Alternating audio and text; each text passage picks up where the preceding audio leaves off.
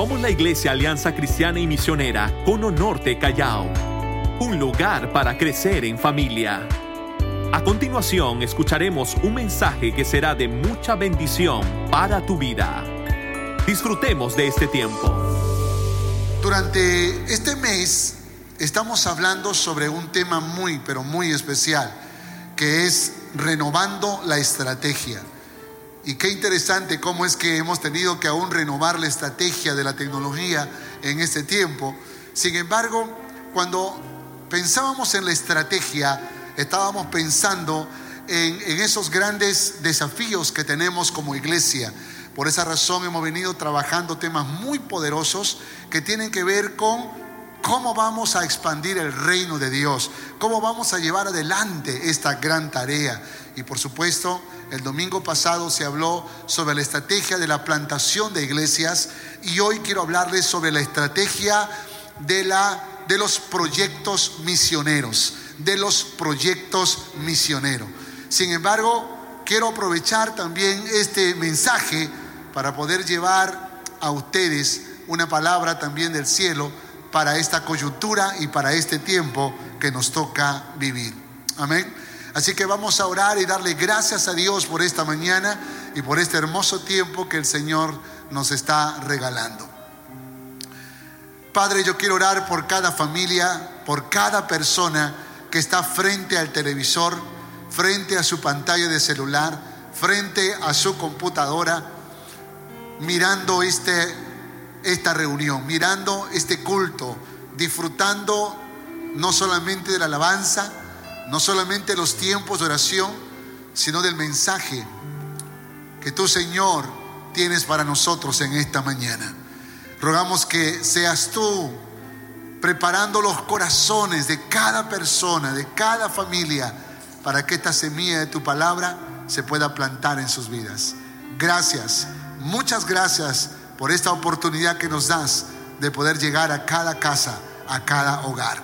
Ministranos en esta mañana en el nombre de Jesús. Amén.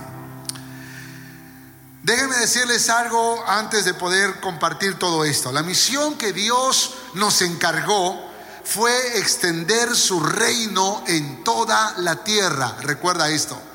No dijo necesariamente que nos irá bien todo el tiempo, pero la misión era y es extender el reino de Dios en la tierra desde nuestra ciudad a todo el mundo. El Señor nos hizo recordar en su palabra que somos la luz del mundo, la sal de la tierra, y esta misión, escuche, no es transferible. No vendrán los ángeles a cumplir con esta tarea, ni Dios volverá a descender desde los cielos para poder cumplir con esta misión. El Señor Jesús, cuando vino a este mundo y luego que murió y resucitó, nos encargó esta tarea. Así que nosotros somos embajadores de Cristo Jesús y somos los receptores de esta misión, pero también del poder del Espíritu Santo para cumplir con este alto compromiso. No lo podremos hacer nunca en nuestras fuerzas, pero sí lo podremos hacer en el poder del Espíritu Santo. Por esa razón es muy importante que aprendamos a vivir en comunión con el Espíritu Santo. Es importante que aprendamos a depender del Espíritu Santo, a escuchar la voz del Espíritu Santo, a, permitir la restauración, la renovación de nuestras vidas por el Espíritu Santo. El Espíritu Santo muchas veces nos convence de pecado, porque cuántas veces hemos vivido la vida cristiana en pecado. Sin embargo, el Espíritu Santo nos hace recordar, nos, ayuda a mirarnos introspectivamente y analizar lo que estamos haciendo en nuestra vida si hemos dejado de leer la palabra, si hemos dejado de orar, si estamos eh, conviviendo con algún tipo de pecado, un mal hábito que puede destruir nuestras vidas. El diablo nunca va a intentar apartarte de los caminos del Señor. El diablo lo primero que va a procurar es que tú rompas tu comunión con Dios. Podrás seguir viniendo a la iglesia, podrás eh, servir, podrás eh, estar involucrado usando tus talentos y tus dones, pero lo que el diablo va a procurar es que tú rompas tu comunión con Dios, que no aprendas a amar a Dios, a temer a Dios, a humillar tu corazón delante de este Dios todopoderoso. Por esa razón es muy importante la comunión con el Espíritu Santo. El Señor Jesús dijo, me iré, pero enviaré al Espíritu Santo, enviaré al Consolador. Él estará con vosotros y en vosotros. Recibiréis poder, dice la palabra. Cuando haya venido sobre vosotros el Espíritu Santo, entonces me seréis testigos. Y la palabra testigos tiene que ver con esa otra palabra mártir, porque viene de la palabra martus, que se traduce mártir. En otras palabras, el Señor estaba diciendo, cuando el Espíritu Santo venga sobre tu vida, vendrá adversidad, te van a perseguir, eh, el enemigo va a atacar de mil maneras, pero recuerda que tienes que serme fiel hasta la muerte, tienes que llevar mi mensaje, mi luz, mi esperanza hasta el último día de tu vida, sea que mueras por anciano o sea que mueras por una enfermedad o por un ataque directo, frontal del enemigo, como las grandes persecuciones que existieron en la historia de la era cristiana. Esta porción bíblica tiene como título en sus Biblias, Bernabé y Saulo comienzan su primer viaje misionero. Es interesante, pero la iglesia de Antioquía es una iglesia que tiene una particularidad muy poderosa. La iglesia de Antioquía era una iglesia con una gran visión, una visión misionera. La iglesia de Jerusalén que, ya había nacido y que había surgido, parece ser que no había entendido claramente la tarea de predicar en Jerusalén, en Judea y Samaria y hasta lo último de la tierra. Sin embargo, todos sabemos la persecución que sucedió en Jerusalén y cómo es que fueron esparcidos en Judea, en Samaria, y así es como el Evangelio llegó a Chipre, a Fenicia, a Antioquía, y es en Antioquía donde se establece una iglesia, se funda una iglesia y se desarrolla esta iglesia. Note por favor en la historia que dice la Biblia que cuando la gente se convirtió en Antioquía, tuvieron que venir los apóstoles para certificar si realmente el Espíritu de Dios había llegado sobre esas personas.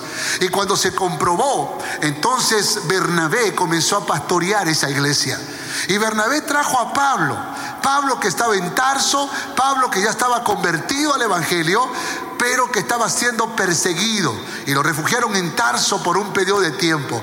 Bernabé entonces fue a buscar a Pablo a Tarso y lo trajo a Antioquía para que empiecen esta gran tarea. Y dice la Biblia que había un equipo pastoral en esa iglesia de Antioquía. Ahí estaba Níger, ahí estaba Lucio de Sirene, ahí estaba Manaén y estaban eh, otros más como Saulo ministrando al Señor. ¿Sabe lo que significa ministrar al Señor? Significa alabar a Dios, significa orando a Dios, significa predicando su palabra. Todo lo que tiene que ver con esa obra del ministerio, eso estaban haciendo. Estaban ayunando, estaban buscando la presencia del Señor, estaban buscando el rostro de Dios. Y la Biblia dice que mientras ellos estaban intimando con Dios, el Espíritu de Dios dio una visión misionera. Note esto, por favor. El Espíritu Santo siempre nos va a llevar a poder mirar no en pequeño, sino en grande. No a mirar solo por nuestra ciudad, sino por nuestra nación y otras naciones en el mundo entero. Por esa razón es muy importante que nosotros como cristianos podamos tener relación con el Espíritu Santo. Los pastores de la iglesia de Antioquía estaban orando al Señor. Y dice la Biblia que mientras estaban ayunando, ministrando al Señor, el Espíritu Santo habló. Y el Espíritu Santo dijo, apartadme a Bernabé y a Saulo para la obra del ministerio. Por favor, no quiero que piense, no quiero que piense que estoy haciendo una comparación entre los pastores de la época. Pero creo que no me equivoco cuando digo que Bernabé y Saulo eran los mejores de ese equipo. O eran los pioneros, eran los primeros, eran los más comprometidos. Y fueron los impulsadores de una gran y poderosa visión misionera. Tal vez la razón por la cual Dios los escogió es porque eran personas que amaban profundamente a Dios, que estaban comprometidos con el reino de Dios, que estaban listos a dejarlo todo por causa del ministerio. Apartadme a Bernabé y a Saulo para la obra del ministerio. ¿Cómo fue que habló el Espíritu Santo? ¿Será que se escuchó una voz de trueno? ¿Será que una mano eh, escribió en la pared como en alguna historia del Antiguo Testamento? ¿O será que de pronto uno de los que estaba en el equipo, guiado por el Espíritu Santo, dijo, el Señor quiere enviar a Bernabé y a Saulo a las misiones? ¿No habrá sido así como el Espíritu Santo habló? Déjeme decirle algo más. La Biblia dice que Dios es el mismo de ayer, hoy y, será, y lo será por siempre. Y el Espíritu de Dios sigue hablando de la misma manera. Por eso no tengo la menor duda que en esta mañana el Espíritu Santo podría estar hablando a través de mi boca para tu corazón, a través de mi boca para tu vida. Y tú haces bien en abrir tus oídos, en no distraerte con nada, no distraerte conversando con el que está a tu lado, no distraerte con eh, eh, tratando de, de, llevar tal vez comida al mueble para poder disfrutar, sino que más bien puedas estar atento, que puedas estar atenta, sin distracciones a lo que el Señor quiere hablarte en esta mañana. Apartadme a Bernabé y a Saulo para la obra del ministerio. Y eso fue emocionante. Yo creo que Bernabé y Saulo eh, fueron, fueron, tal vez cuando llegó el mensaje, eh, fueron sorprendidos, fueron impactados, pero de pronto vino una convicción.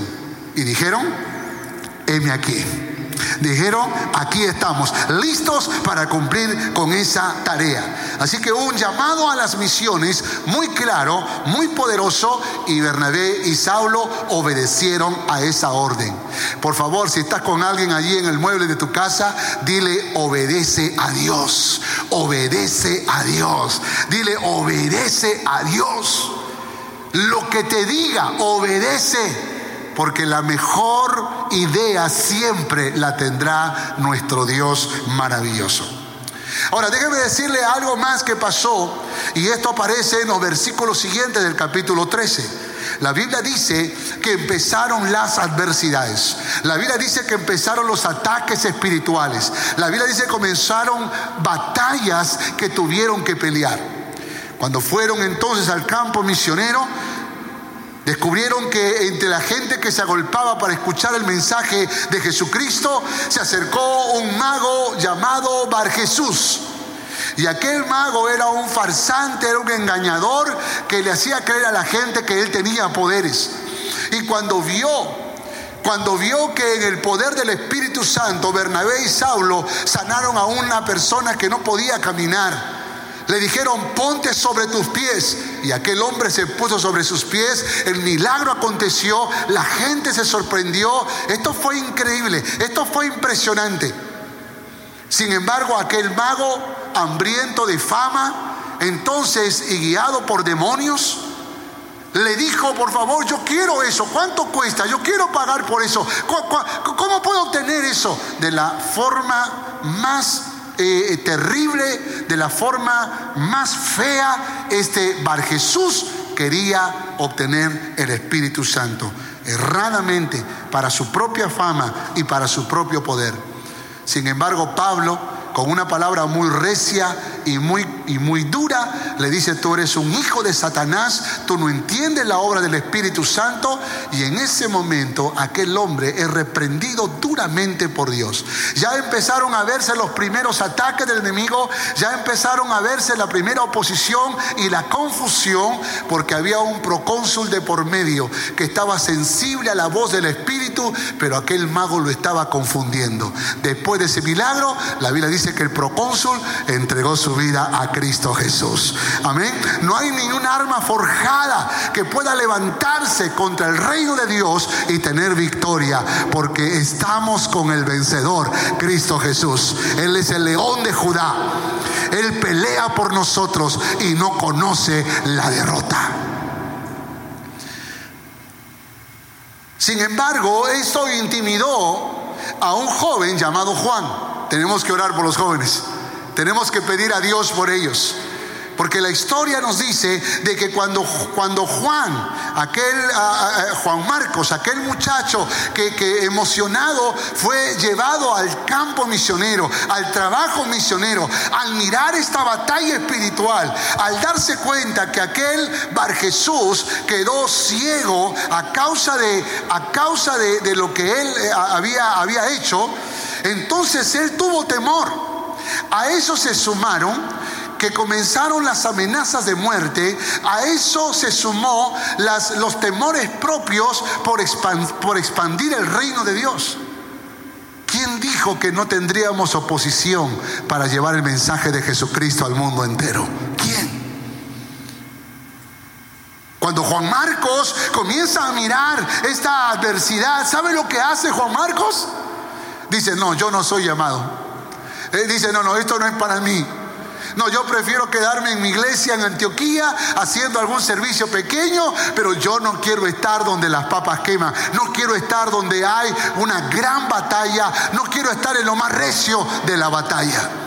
No, no, no, yo me regreso. Y la Biblia cuenta que Juan Marcos se regresó. Volvió a Jerusalén. Se acobardó y regresó. Ahora, quiero que piense por favor lo que estaba aconteciendo. Probablemente este equipo misionero de tres o, tal vez cuatro o cinco personas cargaban paquetes, cargaban bultos de un lugar a otro y cuando Juan Marcos se regresa prácticamente sobrecarga el peso a los otros. Además que tal vez él tenía una misión muy particular y ahora está abandonando esa misión, esa tarea específica. Nadie esperaba que Juan Marco abandone. Pero ¿cuántas veces en el ministerio hemos abandonado el ministerio por temores? Hemos abandonado la obra del Señor por miedos. Y no es que no tenemos miedo. De hecho, que Jesús dijo que en el mundo tendréis aflicción, en el mundo tendréis temores, en el mundo tendréis miedo. Pero confía, dice el Señor, yo vencí al mundo. Yo vencí. Y si yo vencí, tú también puedes vencer. Hermanos, hoy hay gente que le tiene más temor al coronavirus que al mismo Satanás. Y creo que ese temor está invadiendo los corazones en el mundo entero.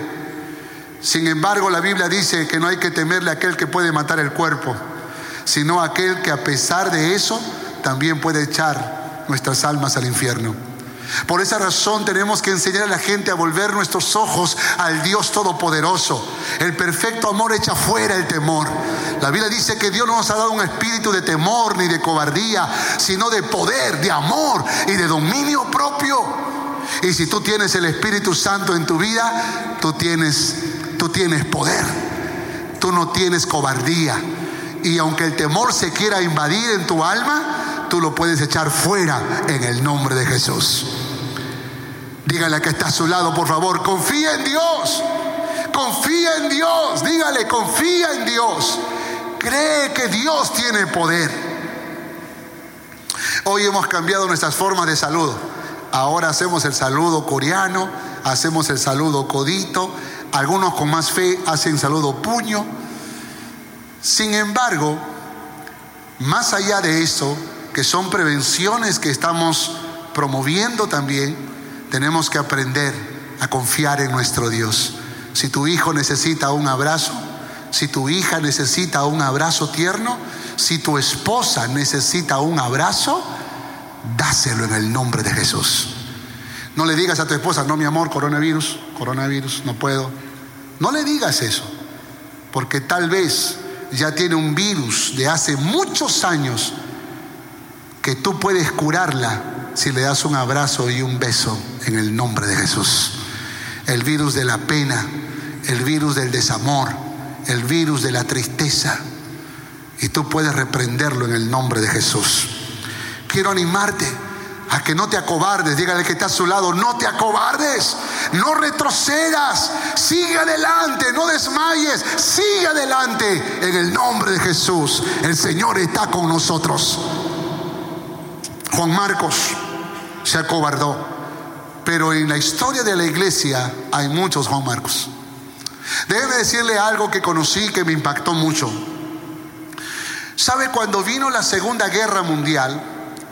Ya antes de la Segunda Guerra Mundial, el Evangelio se había propagado. El Evangelio no solamente había llegado a la zona de Europa, sino que ahora se estaba extendiendo a América y al África. Y muchas organizaciones misioneras enviaron, enviaron misioneros a diferentes partes del mundo para que puedan fundar iglesias, para que puedan pastorear iglesias. Cuando sucedió la Segunda Guerra Mundial, ya había venido la ya había llegado la depresión a Estados Unidos en los 30, pero, pero eh, en la Segunda Guerra Mundial eh, esta guerra trajo una pobreza mayor que la depresión que sufrió Estados Unidos. Así que esta crisis económica hizo que muchas agencias misioneras colapsaran. Muchos misioneros que eran sostenidos en el campo misionero tuvieron que regresar Tuvieron que regresar porque no tenían obviamente un salario para poder sobrevivir en, este, en el país donde fueron enviados como misioneros. Sin embargo, la historia nos cuenta, y esto es muy interesante, que surgió un movimiento que se llamó Misiones de Fe. ¿Y sabe qué fue las misiones de fe? Fueron misioneros que dijeron, con salario o sin salario, yo sigo sirviendo al Rey de Reyes y Señor de Señores haya dinero o no haya dinero, yo seguiré adelante en pie de batalla, predicando el Evangelio, hablando del Señor, testificando de Jesucristo.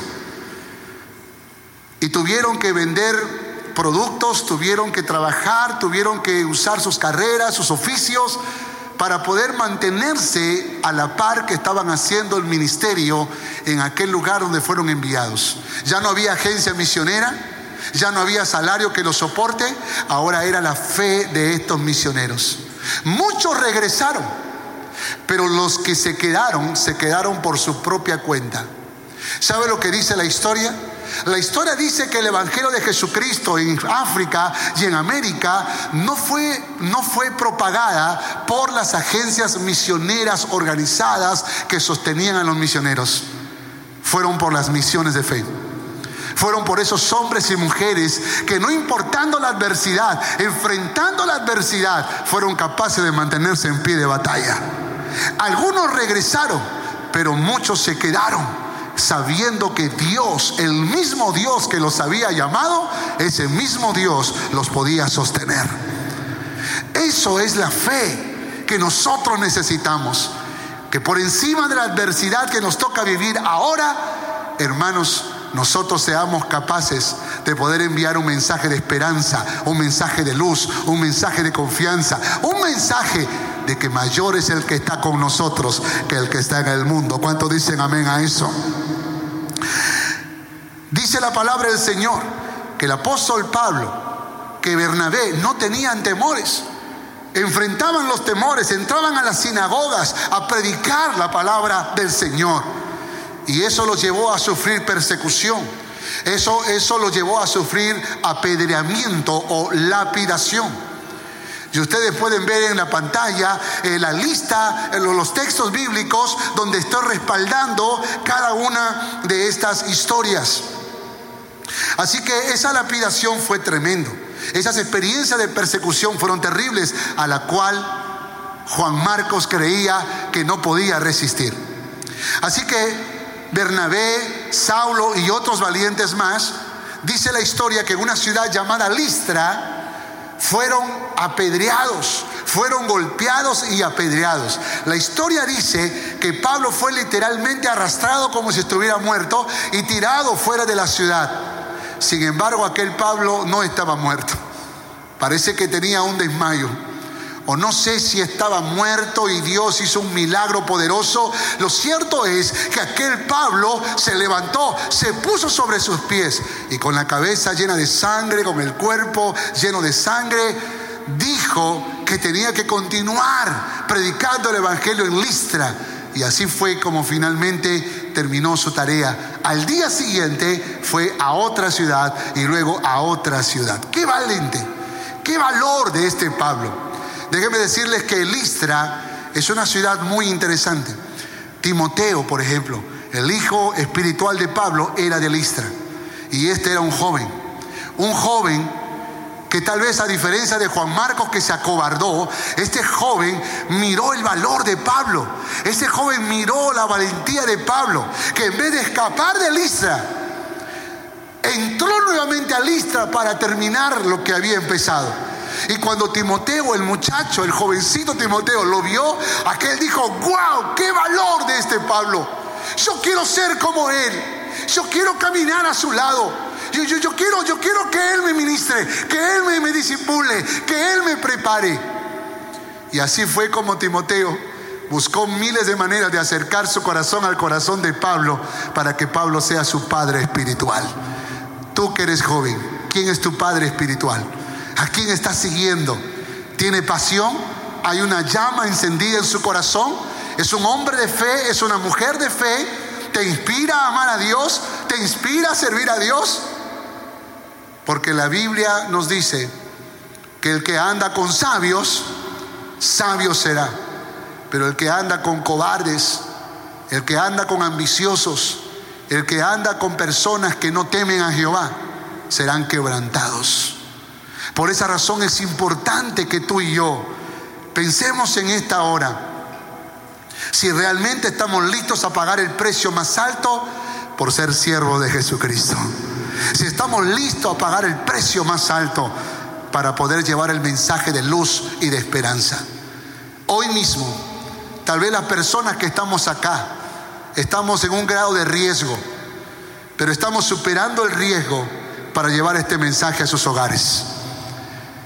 Antes del culto, antes de empezar esta transmisión, estuvimos orando y clamando a Dios. Vinimos desde las 9 de la mañana para orar, para pedir a Dios.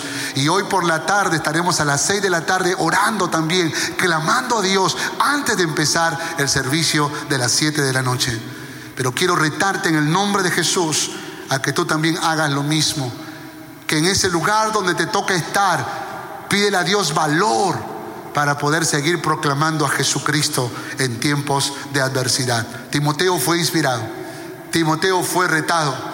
Y dice la Biblia que Timoteo comenzó a predicar el Evangelio en un pueblo, en otro pueblo. Y cuando Pablo llegó en su segundo viaje, vio a un Timoteo, a un joven Timoteo apasionado, valiente. Era como un Pablo, pero joven y cuando Pablo lo vio, le dijo, Timoteo, quiero que vengas conmigo, quiero que camines conmigo, quiero que corras conmigo. Gloria al nombre del Señor por esos Timoteos que no se acobardan, sino que pelean la buena batalla. Esos jóvenes que luchan, que se esfuerzan, que no están como espectadores, sino que están en el frente de batalla, en lo más rezo de la batalla, amando a Dios con todo su corazón, sirviendo a Dios y por supuesto arriesgando su vida por causa de Cristo.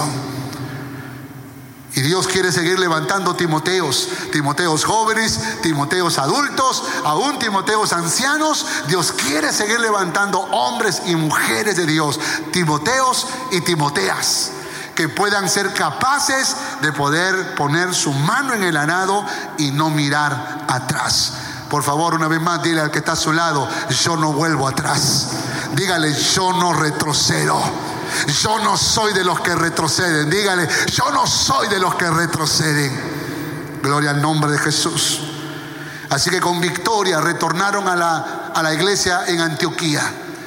Y en, estando en Antioquía, estando en Antioquía, dice la Biblia, que se gozaron los hermanos y luego fueron a Jerusalén a un concilio para poder informar de todas las victorias que Bernabé y Pablo y su equipo misionero tuvieron para poder gozarse con todos los hermanos de la iglesia en Jerusalén. Qué poderosa historia.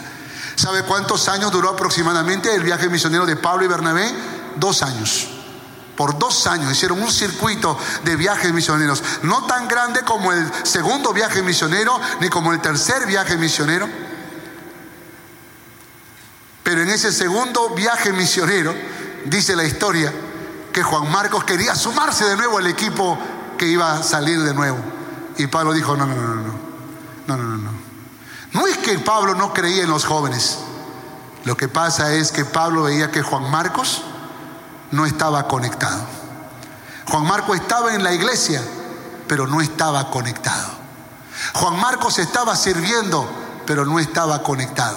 Yo creo que si Juan Marcos hubiese vivido en este tiempo, era de los que se distraía con su equipo de celular que estaba whatsappeando mientras se celebraba el culto, que estaba conversando con, con, con Mundo mientras estaban orando y clamando a Dios la iglesia del Señor.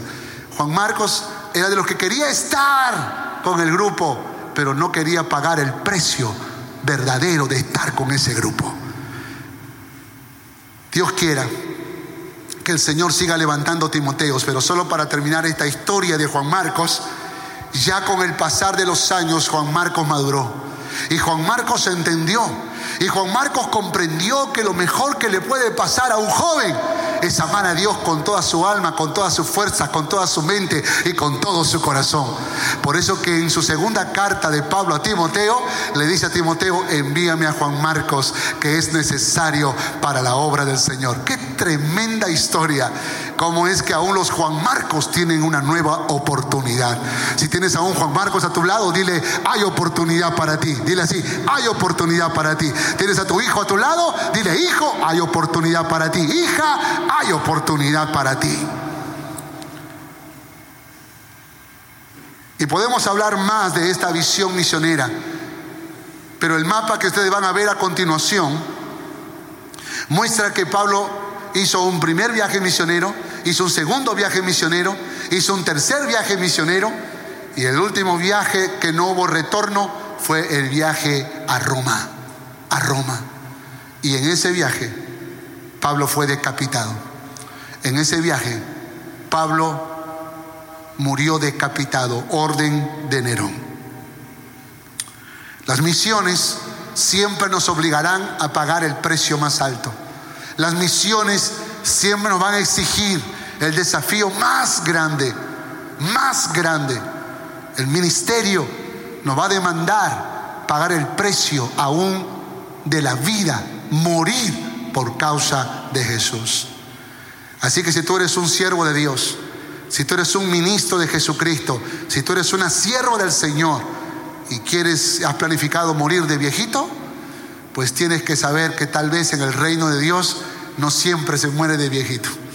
Muchas veces pagamos el precio por estar en el campo misionero. ¿Tenemos misioneros como iglesia? ¿Tenemos una visión misionera como Iglesia Alianza de Colo Norte Callao? Sí, dígale que está a su lado. Tenemos misioneros, tenemos valientes en el campo de batalla, tenemos misioneros. En Perú, en Perú tenemos eh, en Pucallpa, tenemos en Jauja, tenemos en Moyobamba y tenemos en Aucayama. Tenemos cuatro misioneros. Y quiero que sepa que esos cuatro misioneros están haciendo un trabajo increíble. Yo les puedo hablar algo después. Pero también tenemos misioneros en otras naciones. Tenemos en Italia, tenemos misioneros, un misionero, una pareja de misioneros en España y otra pareja en Francia. Parejas misioneras a las cuales hemos decidido apoyar, a las cuales hemos decidido respaldarlos, orar. Y hay un misionero secreto en una zona peligrosa del Medio Oriente. Y no queremos promover su nombre porque lo descubrieron en el primer país donde fue enviado y lo tuvieron, lo sacaron de ese país y hoy ahora está infiltrado en otro país. Y no queremos promover su nombre, pero es el misionero secreto y tenemos que orar por él también y por su familia. Entonces son ocho proyectos misioneros que tenemos, pero a estos ocho proyectos tiene que sumarle los proyectos misioneros de la Escuela de Entrenamiento Misionero y de Corazones Felices. Si usted conoce cómo nos estamos moviendo, usted sabrá que en, el mes de julio promovemos la Escuela de Entrenamiento Misioneros y, donde van alrededor de 140, 150 estudiantes para entrenarse, para prepararse y luego formando equipos misioneros, van a iglesias en gran necesidad llevando el mensaje de Jesucristo. Y el año pasado inclusive cruzaron las fronteras del país para poder llegar hasta la ciudad, hasta eh, el país vecino de Chile. Así que esta, este movimiento del Espíritu Santo en la Escuela de Entrenamiento Misionero Edén también tiene proyectos misioneros, los cuales la iglesia respalda, los cuales la iglesia apoya. Corazones Felices, que es un ministerio poderoso que ministra a los niños, también tiene proyectos misioneros. También tiene proyectos donde se abren, se aperturan clubes de niños, iglesias que hacen el trabajo de poder trabajar junto con Corazones Felices para llevar adelante el programa con estos niños. Y es a esta iglesia a la cual nosotros le llevamos también ánimo, fortaleza, respaldo ministerial y en ocasiones respaldo financiero. Cada Navidad, por ejemplo, los, los, pastores de las diferentes congregaciones visitan estas iglesias y le dan todo su respaldo y todo su apoyo. Entonces pregunta, como Iglesia Alianza Colo Norte Callao, ¿tenemos una visión misionera? Claro que sí, la tenemos. Dígale que está a su lado, tenemos una visión misionera. Dile, tenemos misioneros en el campo misionero. Algunos fueron enviados por nuestra iglesia y otros que hemos decidido darles todo nuestro respaldo y todo nuestro apoyo. Quiero que vea un mapa con los ocho misioneros. Y usted se va a dar cuenta que estamos eh, trabajando en lugares como Aucayama, eh, como le mencioné, Moyobamba, Pucallpa, Jauja en el Perú, pero también España, también a Francia, Italia y ese país secreto. Déjenme hablarle por un momento sobre las misiones en Perú, las misiones en Perú. ¿Cómo se llama el misionero que tenemos en Moyobamba? ¿Usted lo sabe? ¿Cómo se llama ese misionero en Moyobamba? El pastor Roger Achín y su esposa Rinit. Pues ellos están trabajando en una ciudad que tiene miles de habitantes. Son 66 mil habitantes que tiene la ciudad de Moyobamba. Y los que conocen esa ciudad sabrán que además de la belleza eh, natural que tiene esta ciudad, hay una gran necesidad de que las familias puedan conocer a Jesucristo. ¿Quién es nuestro misionero en Pucallpa? En Pucallpa, el pastor Fidel y María Guerrero. Saben que estos pastores eh, han logrado meterse en nuestro corazón a raíz de que la iglesia que están pastoreando es la iglesia que se fundó por dos jóvenes misioneros que fueron enviados por nuestra iglesia a través de la Escuela de Entrenamiento Misionero por un periodo de seis meses. En ese periodo de tiempo, estos dos jóvenes misioneros plantaron la iglesia que está allí en Manantay, Pucallpa, el distrito más grande de Pucallpa. Ese distrito, solo ese distrito, tiene más de 87 mil habitantes. Así que es un distrito muy grande y ahí hay una iglesia pequeña que está creciendo y hoy los pastores son Fidel y María. Saben que el pastor Fidel sufrió un incendio en su casa. El pastor Fidel fue, eh, eh, se fracturó la pierna y luego la otra pierna estuvo en silla de ruedas por un periodo de tiempo. Enviamos jóvenes misioneros para que puedan apoyar. Ahora señoritas misioneras para que puedan apoyar. Así que Pucallpa, así como Moyobamba, ha sido un lugar donde hemos enviado fuerza misionera, recursos económicos para poder fortalecer esas obras. ¿Y qué podemos decir de Aucayama? Que es una ciudad tan cercana, pero al mismo tiempo con una gran necesidad. Cerca de 20 mil personas viven en Aucayama. Y ahí está nuestro misionero Gustavo Velázquez y su esposa Nancy. La pobreza es extrema en ese lugar. Y hemos enviado muchos equipos misioneros para poder apoyar esta obra en Aucayama. El último proyecto que hemos insertado en nuestra visión misionera es la obra en Jauja. Y déjenme decirle algo sobre Jauja. El pastor en esa obra es el pastor Alfredo Benavides y su esposa Eva. Y estos misioneros, estos pastores que están iniciando esta obra o reiniciando esta obra allá, son, es una pareja de pastores que conocemos hace muchos años, desde mi juventud. Yo recuerdo cuando todavía tenía tal vez 20 años, haber sido enviado por un periodo de tiempo para hacer una obra allá en Jauja. Y empezamos una obra ya trayendo a las familias que ni siquiera estaban congregando. Las puertas de la iglesia estaban cerradas, pero reaperturamos la iglesia en aquella época. Y a pesar de las dificultades que ha pasado esa pequeña iglesia de no más de 20, 30 personas, eh, hemos decidido apoyar esa obra por la gran necesidad que hay en esa ciudad. Más aún es una ciudad que se está modernizando, tiene un aeropuerto a lo cual pueden llegar con facilidad los equipos misioneros, pero también se puede ir por transporte público y así llegar a la ciudad de Jauja. Jauja tiene una belleza natural pero sobre todo hay una dureza en el corazón, hay una indiferencia al progreso, hay, un, hay una falta de, anhelo por sacar adelante la ciudad y creo que hay un letargo espiritual, una, una oscuridad eh, luciferina que nosotros podemos convertirla en un lugar iluminado si llevamos el mensaje de Jesucristo. Ciudades. Ahora usted me dice, pastor, pero hay más ciudades en el Perú. Podríamos llevar a muchas otras ciudades, pero queremos ser responsables con los lugares donde estamos siendo enviados o estamos enviando equipos misioneros. ¿Sabe algo sobre lo que está pasando en el mundo? Nuestros misioneros en el mundo. Por favor, quiero que observe, quiero que observe eh, este mapa con la foto de los misioneros en Francia, en España, en Italia. Obsérvelos, por favor. Porque porque cada uno tiene una historia y una historia que yo puedo contar brevemente. Hemos tenido aquí al misionero Norbert y Lucy Clement. Los pastores tuvimos la oportunidad de compartir tiempo con ellos y ellos hablaron acerca de la gran necesidad que hay en Francia, un país que ha desarrollado mucho, pero que la inmoralidad está tan alta, en niveles tan altos la gente no cree en Dios, la gente rechaza a Dios, la gente eh, eh, no tiene una Biblia en su casa y se ha levantado una generación que nunca ha escuchado la palabra Jesús o el nombre Jesús. ¿Puede imaginar? Francia y el pastor Norman y Lucy Clemen hacen un trabajo muy importante en ese lugar, pero necesitan nuestro respaldo en oración, porque ellos están enfrentando adversidades, muchas batallas, pero Dios está con ellos y nosotros lo estamos respaldando. Tuve la oportunidad de conocer al pastor Juan y Patti el año pasado. Tiene que saber que con el pastor Juan fuimos amigos de compañeros de estudios en el seminario bíblico y cómo Dios nos vuelve a encontrar después de muchos años.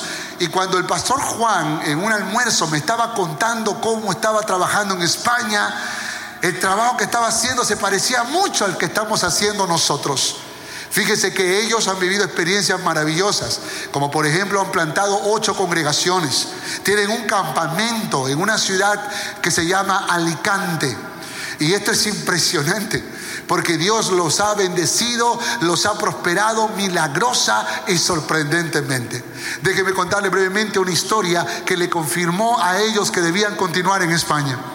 Dice que cuando ellos fueron a Alicante para visitar a una misionera y que le pueda entrenar eh, eh, intensivamente de cómo trabajar en España, la misionera conectó su corazón con el pastor Juan y su esposa Patti.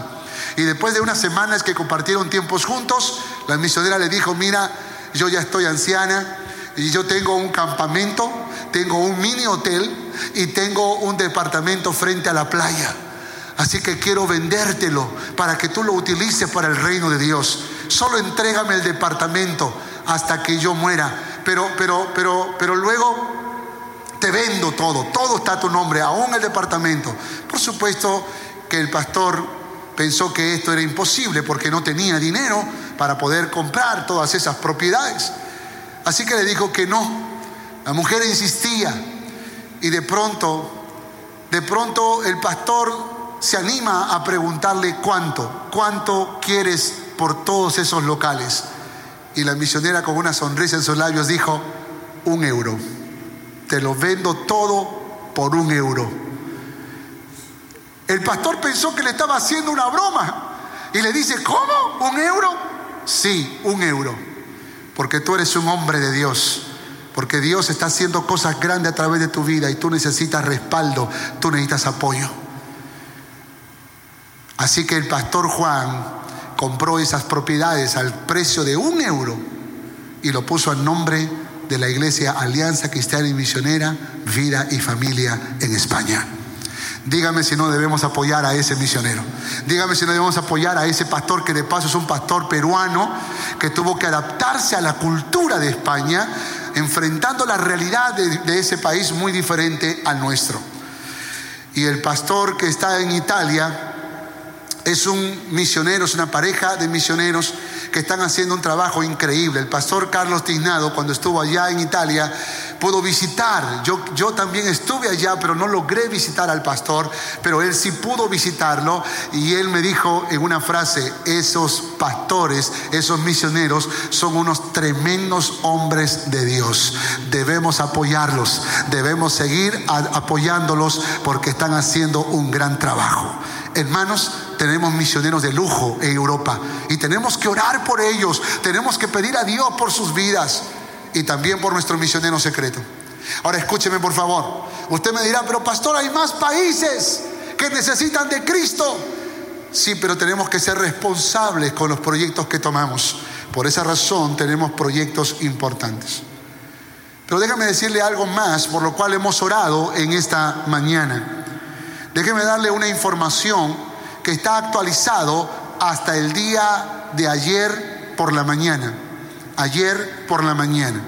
Esta información acerca del impacto del coronavirus en estos países.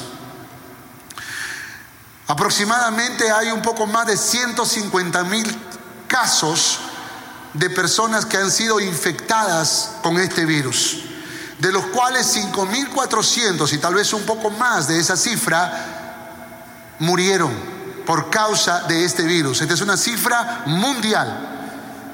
Sin embargo, también se registran que hay más de 70 mil personas que fueron curadas, personas que estaban infectadas con este virus, pero que fueron curados. Gloria al nombre del Señor. Pero si queremos nosotros mirar el impacto de este, de este virus, Italia es uno de los países, estoy hablando de Europa, y pensando en las, en las tres naciones a las cuales hemos puesto nuestra mirada, Italia con 61 millones de habitantes ha registrado más de 21 mil casos y tiene o registra 1.441 muertos. España, que tiene 47 millones de habitantes, ha registrado 6.391 casos y 197 muertos. Francia, que tiene 64 millones de habitantes, ha registrado 4.480 casos y 91 muertos. Todos sabemos que esto empezó en China y China registra alrededor de 81 mil casos y hay cerca de 3.200 muertos. En Irán hay 12.729 casos y 611 muertos. En Corea del Sur hay 8.162 casos y 75 muertos. En Japón hay 1.484 casos y 29 muertos. Y en el Reino Unido hay 1.140 casos y 21 muertos. Por alguna razón, este virus está atacando en el mundo entero y ha llegado a los países en Latinoamérica y por supuesto también ha llegado a nuestro país. Y hasta el día de ayer por la mañana, sábado 14 sería por la mañana, teníamos un registro de 38 casos y cero muertos. Hermanos, no quiero con esto alarmarlos. Lo que más bien quiero decirles que a pesar de que tenemos un enemigo enfrente, tenemos que recordar que mayor es el que está con nosotros que el que está en el mundo. Vamos a tomar las prevenciones que el gobierno nos ha sugerido, pero recuerde, que hay un virus más mortal que es más antiguo que el coronavirus y es el virus del pecado, que ha infectado al mundo entero y algunos están tan enfermos que no solamente morirán físicamente, sino que morirán eternamente. Y así como la OMS y todos los gobiernos están buscando el antídoto, y se dice que China ya tiene el antídoto, Israel ha desarrollado un antídoto y otros países más, Hermanos, el antídoto al virus del pecado está en nuestras manos. El Evangelio de Jesucristo. Por lo tanto, necesitamos recordar que Dios quiere hacer algo poderoso. No solo quiere sanar los cuerpos, quiere salvarnos de la condenación eterna.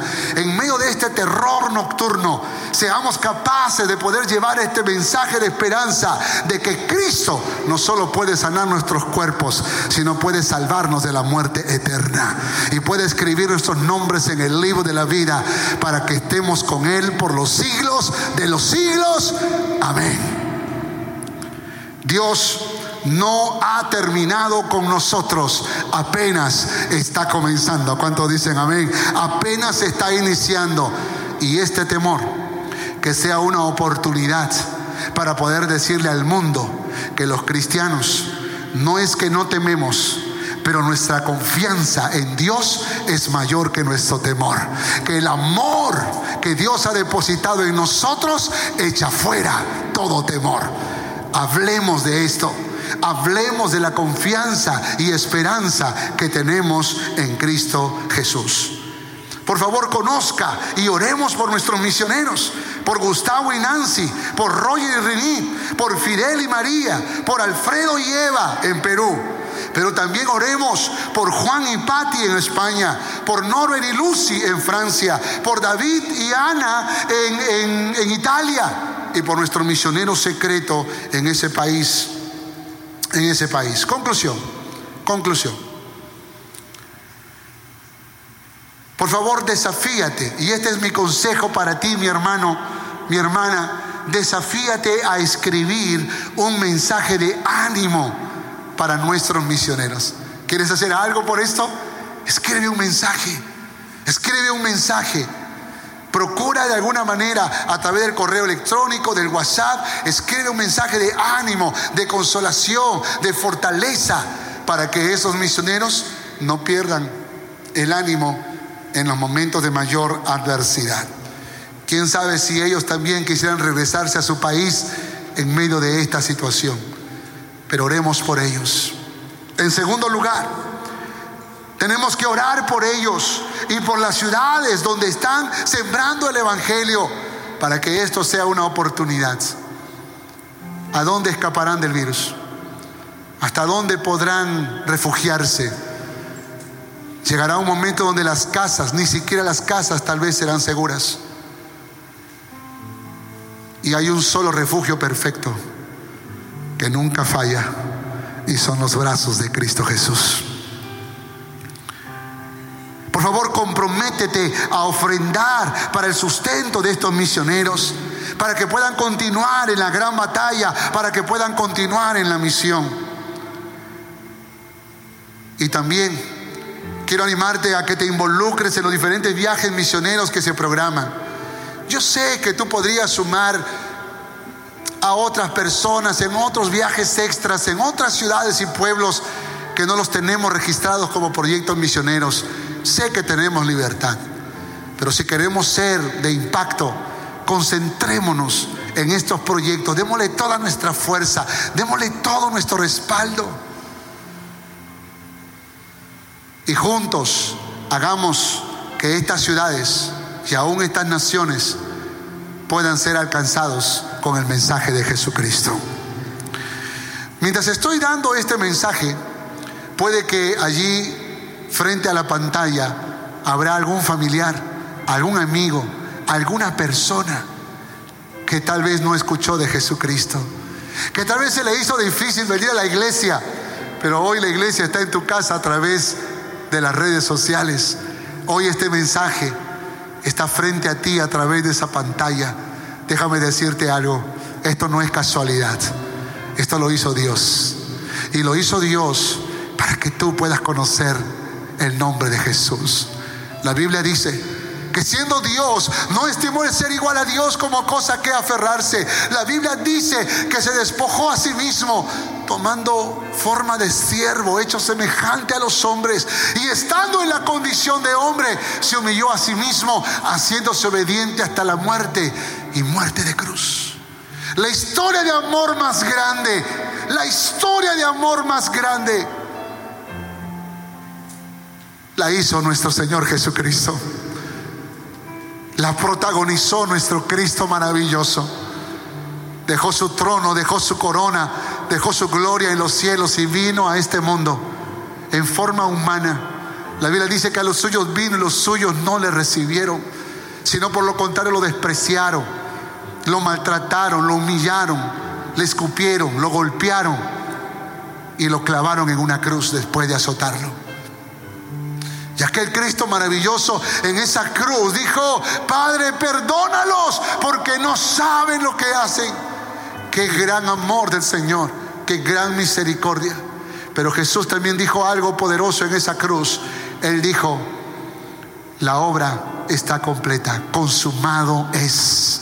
Consumado es significa la obra está completa, la obra está terminada. Y quiero decirte algo, tú no tienes que hacer nada para poder ser salvo, a menos que le entregues tu vida a Cristo Jesús. Ríndele tu corazón, humíllate ante Dios, reconoce que Él es el Todopoderoso y que no hay otro Dios más grande que Él. Recíbelo en tu corazón en esta mañana. La Biblia dice, yo estoy a la puerta de tu corazón y llamo. Si tú abres la puerta, entraré en ti, cenaré contigo y tú conmigo. Depende de ti. ¿Quieres recibir a Cristo en tu corazón? Solo tienes que reconocer que eres un pecador, que eres una pecadora, que la única esperanza de una nueva vida es con Cristo Jesús. Si tú quieres hacerlo, por favor repite esta oración conmigo. Dile, Señor Jesús, yo te doy las gracias porque tú has hablado a mi corazón. Sé que en este tiempo no hay refugio seguro, solo tus brazos son el refugio seguro y el refugio perfecto. Y aunque estamos orando para que la historia de este virus se revierta y el alcance no siga propagándose, más allá de esta circunstancia, quiero poner mi confianza y mi esperanza en ti. Reconozco que soy pecador, vamos dile, reconozco que soy pecador pero también sé ahora que tú moriste por mí en la cruz del Calvario para darme vida y vida en abundancia. Dile, reconozco que soy pecadora y por esa razón pido perdón en esta hora. Perdóname Dios y te recibo en mi corazón como mi Señor y como mi Salvador. Aleluya. Si tú has hecho esta oración, déjame decirte que Dios escribió tu nombre en el libro de la vida. Déjame decirte que el Espíritu de Dios está en ti. Él te va a hablar. Cada día te va a hablar. Y sabrás que su presencia está contigo. Te restaurará, te transformará, te libertará completamente. Y sabrás que Dios está contigo. Y tú, mi hermano, Mi hermana, que has vivido con temores, con angustias, que estás muy preocupada, que estás muy tenso, dile al Señor, Señor, tú eres mi refugio perfecto. Vamos, dile al Señor en esta, en esta hora, dile, Dios, tú eres mi refugio perfecto. Y hoy me presento delante de ti. Vamos, dile, hoy me presento delante de ti, Señor. Gracias por tu misericordia sobre este país. Y gracias porque los casos no se han propagado como en otras naciones. Por favor, manténlo así. Sana a los que están enfermos. Ayúdanos, Señor. Que tu misericordia sea grande con nuestra nación y con las otras naciones. Y en medio de esta adversidad, dame el valor para propagar la medicina más poderosa que existe en este tiempo, el Evangelio de Jesucristo. Y el mensaje de esperanza a un mundo que necesita paz. Te lo pedimos y te lo rogamos en el nombre poderoso de Cristo Jesús. Amén. Y Amén. Gloria al nombre de Jesús. Ahí en tu casa, dale palmas al Señor. Dale palmas al Señor. Alaba el nombre del Señor. Glorifica el nombre de Dios. Y dile al que está a tu lado, Jesús es nuestro escudo. Jesús es nuestra fortaleza. Jesús es nuestro protector. Dios me los bendiga, mis amados hermanos. Gracias por escuchar este mensaje. Recuerda que para estar en contacto con nosotros, puedes visitar todas nuestras redes sociales. No te olvides de compartirlo. Dios te bendiga.